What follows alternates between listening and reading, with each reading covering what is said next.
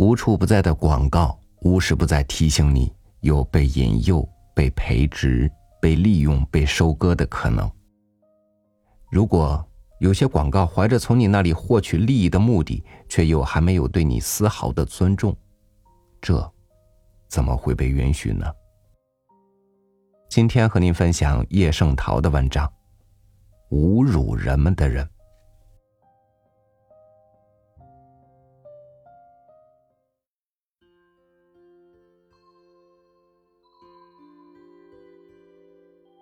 最近，上海的报纸上刊载一个使我痛心的广告，我想一定有许多人和我同感。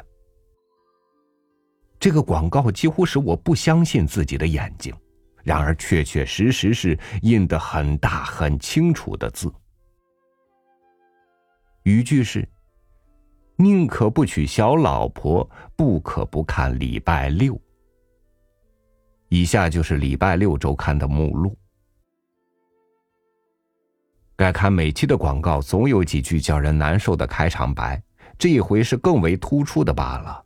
不知道以后还有什么更为突出的话想出来。这实在是侮辱，普遍的侮辱，侮辱文学，侮辱他们自己，侮辱所有的读者。我从来不肯诅咒人家，现在。我非诅咒他们不可了。无论什么游戏的事，总不至于卑鄙到这样地步。游戏也得讲究高尚和真诚。现在既然有写这两句话的人，社会上又很有能容忍这两句话的人。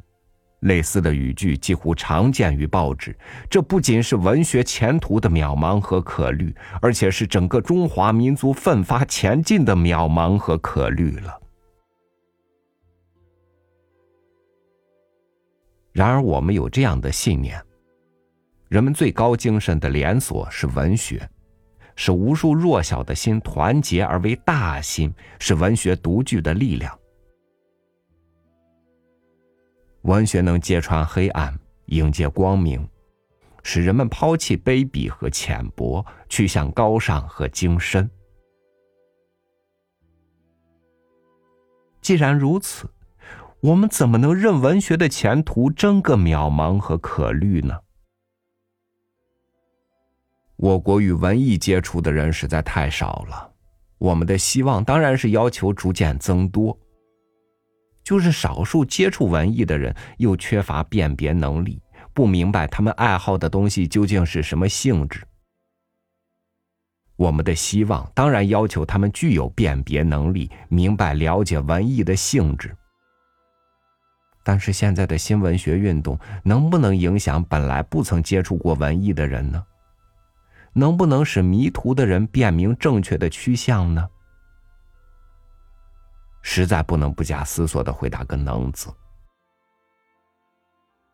且不说从来不曾接触过文艺的人，一部分入了迷途的，他们既已接触而且成了爱好，当然要继续接触下去。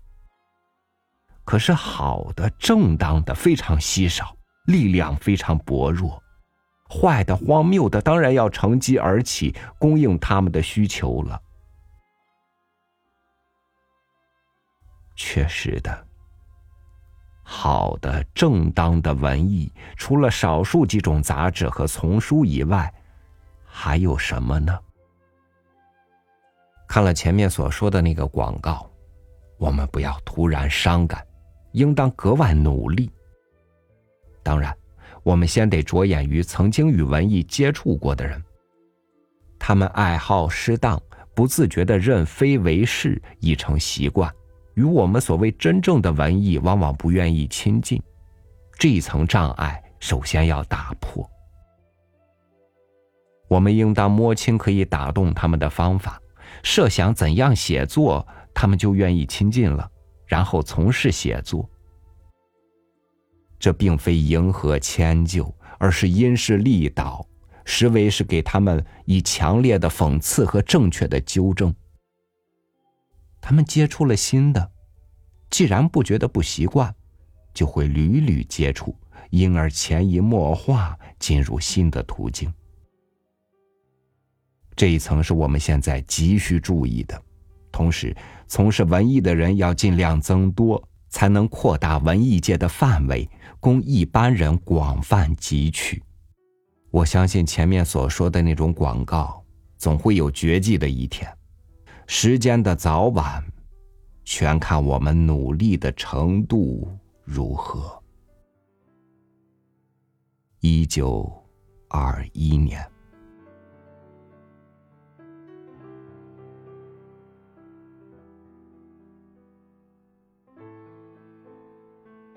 这篇文章里，我更多注意到的，除了广告的不合宜外，还有老一辈文艺工作者对文艺的认真热忱。他们深刻的知道，作为文艺工作者，自身肩负着不容一点马虎的责任，肩负着给予人心和社会以精神和思想正向影响的使命。而今，还有多少如此这般认真的人呢？感谢您收听我的分享。欢迎您关注微信公众号“三六五读书”，收听更多经典文章。我是朝宇，祝您晚安，明天见。